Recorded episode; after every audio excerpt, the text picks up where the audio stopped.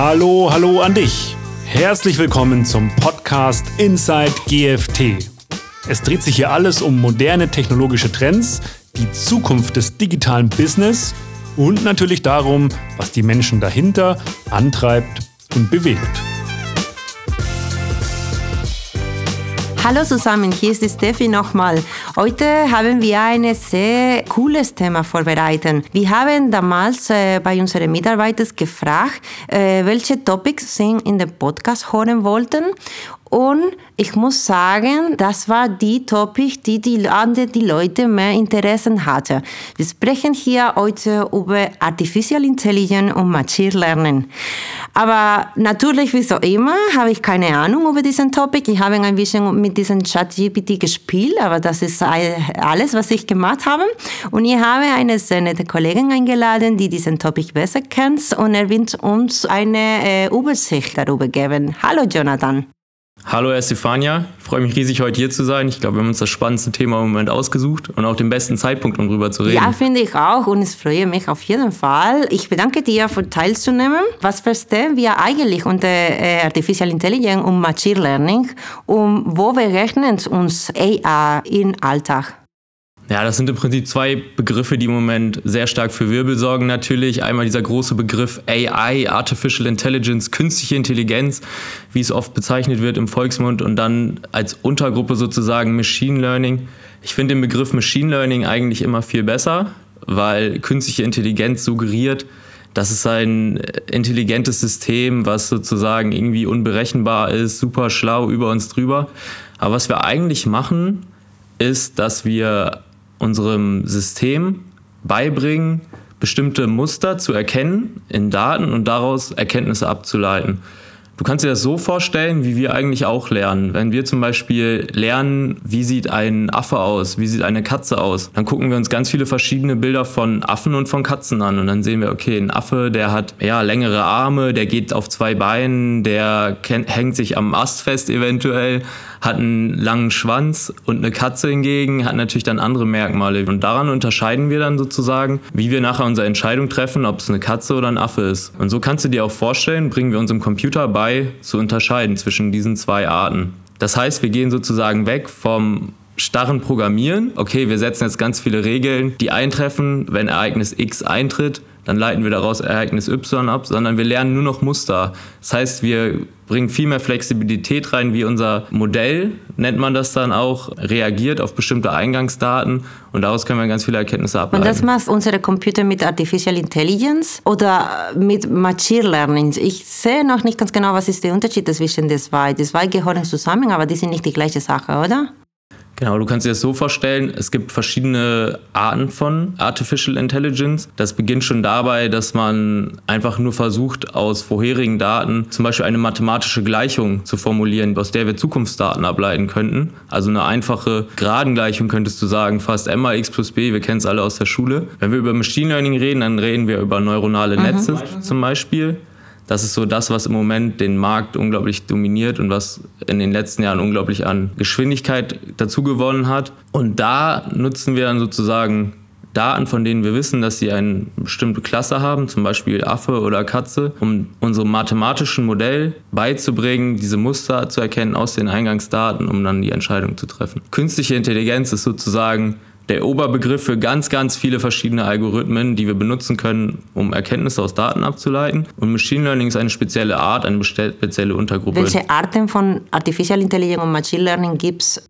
Es gibt ganz viele verschiedene Arten. Viele haben mittlerweile eine Smartwatch oder ähnliche Devices. Es fängt damit schon an, quasi morgens lege ich meine Smartwatch an, gehe eine Runde joggen. Ich produziere ja ganz, ganz viele Daten jeden Tag, worauf ich dann wieder vorgeschlagen kriege, zum Beispiel lauf mal langsamer für dein Trainingsziel. Zum Beispiel, ich trainiere gerade für einen Halbmarathon, möchte da schneller oh werden. dann sagt mir die Uhr zum Beispiel, okay, lauf jetzt mal ein bisschen langsamer, jetzt ein bisschen schneller, dann wirst du dein Trainingsziel schneller erreichen. Oder heute im Zug habe ich durch Spotify Spotify durchgescrollt und bin natürlich immer auf der Suche nach irgendwie cool coolen neuen mhm. Liedern. Liedern. Und dann schlägt mir Spotify anhand meines Hörverhaltens neue Lieder vor, die mir dann gefallen. Gibt es irgendein anderes Beispiel, vielleicht mehr in die Richtung äh, so Bildvereinbarung oder Textanalyse oder irgendein anderes Beispiel, die du uns geben möchtest?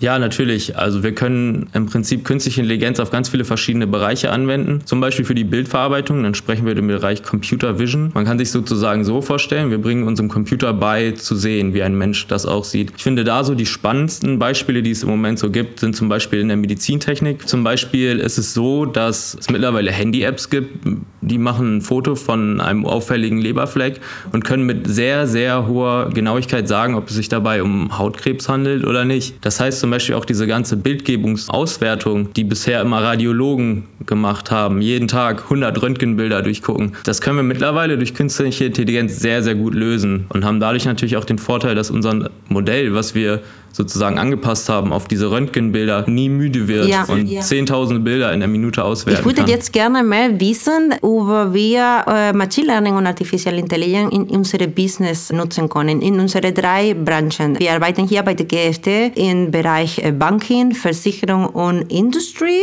und ich bin sicher, dass du, du Jonathan, ein paar Use Cases für mich hast, mit dem du auch die Vorteile äh, für unsere Kunden nennen konntest bei Nutzung dieses äh, Services? Ja, dadurch, dass es im Prinzip so viele verschiedene Arten von Machine Learning auch gibt, ergeben sich auch ganz viele Use Cases für unsere Kunden. So, meine Lieblings-Use Cases eigentlich im Moment kommen aus der Fertigungsindustrie oder aus der produzierenden Industrie. Da machen wir zum Beispiel Fertigungsprüfungen, das nennt sich dann Visual Inspection, wo wir sozusagen mit Hilfe von KI überprüfen können, ob ein Werkstück, was zum Beispiel aus dem Ofen kommt, ein Plastikstück zum Beispiel, was ausgehärtet wurde, Schäden aufweist, was bislang sozusagen von Hand überprüft wurde, wo ein Facharbeiter zum Beispiel viele Stunden damit verbracht hat, jeden Tag dieses Werkstück zu kontrollieren auf Kratzer, auf Verbiegungen, sonstiges. Das können wir jetzt unterstützend mit KI lösen. Das heißt, wir können eine sehr, sehr hohe Geschwindigkeit natürlich fahren am Band. Wir können viel länger diese Prozesse kontrollieren, weil unsere Software wird nicht müde, könnte man auch sagen. Und wir unterstützen quasi die Produktion dabei, die höchstmöglichste Qualität an den Kunden auszuliefern und reduzieren damit zum Beispiel Rückrufaktionen. Muss ich als Mitarbeiter Angst haben, dass ich eventuell meine Arbeit verloren kann, weil jetzt hast du mir noch wieder ein weiteres Beispiel gegeben, in dem eigentlich die Person wirklich nicht mehr nutzbar ist.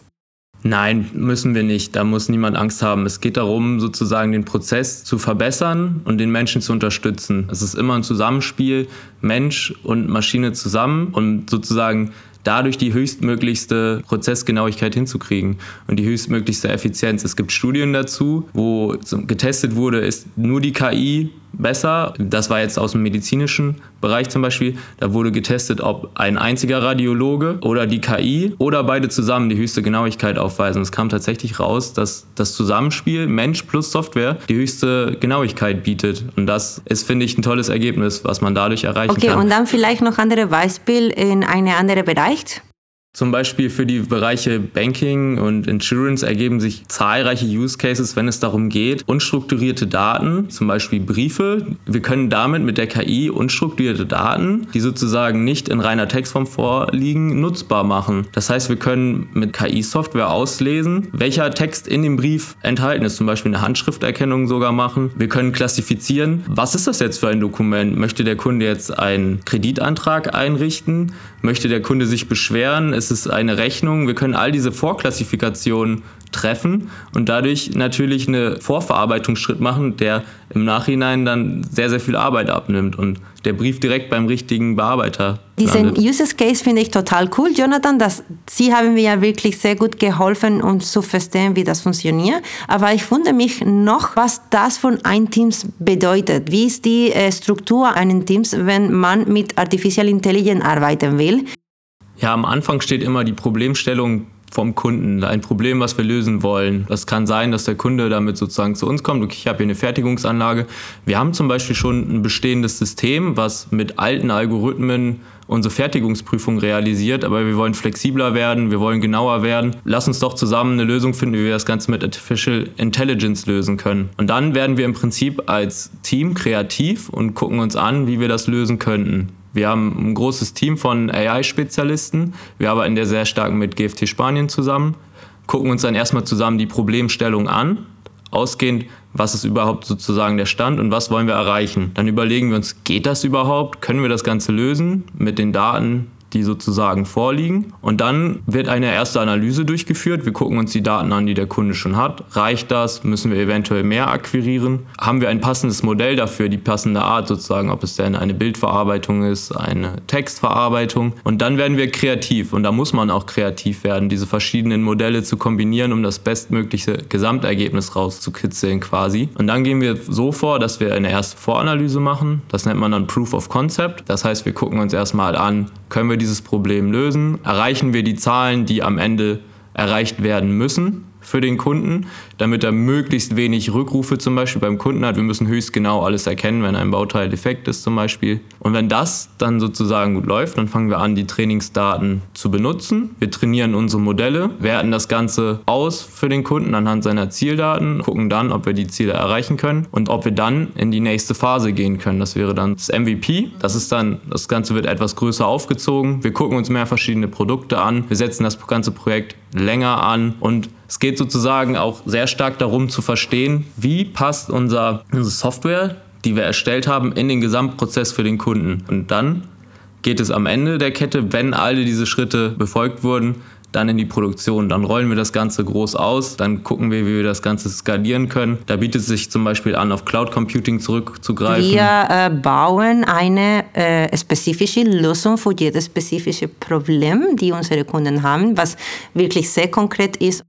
Genau richtig. Jeder Kunde hat spezifische Anforderungen. Jedes Modell reagiert unterschiedlich auf unterschiedliche Daten. Deswegen machen wir diese Voranalyse auch. Jedes Produkt, jeder Prozess erfordert seine eigene Herangehensweise. Deswegen ist es auch so wichtig, dass wir so ein großes Team haben, verschiedene Ideen austauschen, verschiedene Modelle kombinieren. Jeder hat so ein bisschen seine Schwerpunkte und dadurch können wir uns optimal einstellen auf jede Problemstellung. Um diesen Prozess anzubauen, brauchen wir wirklich die Leute, wie du gesagt hast, die, die Artificial Intelligence Spezialisten. So, wir brauchen Leute, das ist total klar. Muss ich dann meinen Bereich ändern? Muss ich etwas Neues lernen, so, um meine Zukunft zu versichern?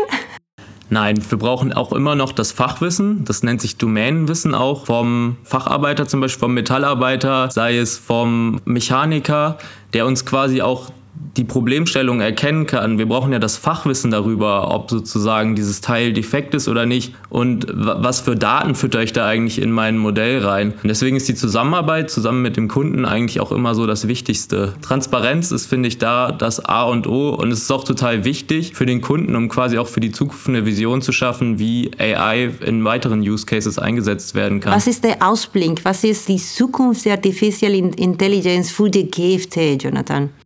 Ja, ich sehe zum Beispiel die Zukunft ganz stark im Bereich Industrielösungen, im Bereich Visual Inspection, weil da so viel Potenzial liegt. So viele Firmen haben schon sehr alte Computer Vision Lösungen, die mit alten Algorithmen funktionieren, die sich super verbessern lassen, indem man einfach KI anwendet. Die Infrastruktur ist schon gegeben. Dann können wir in schnellen Projekten wirklich super schnell tolle Ergebnisse für den Kunden erzielen und dadurch viel mehr Flexibilität schaffen. Zum anderen sehe ich die Zukunft auch ganz stark in der automatisierten Textverarbeitung, weil es wird immer wichtiger, große Mengen von Texten schnell und automatisiert zu verarbeiten. Man stellt sich mal vor, man veröffentlicht zum Beispiel als Firma einen Instagram-Post oder auf LinkedIn und möchte die Kommentare schnell auswerten, wie das Ganze ankommt. Dann könnte man das Ganze durch, auch durch KI auswerten sozusagen. Und dadurch können wir ganz wertvolle Insights schaffen. Hast du, äh, wahrscheinlich ja, hast du das Film Terminator gesehen?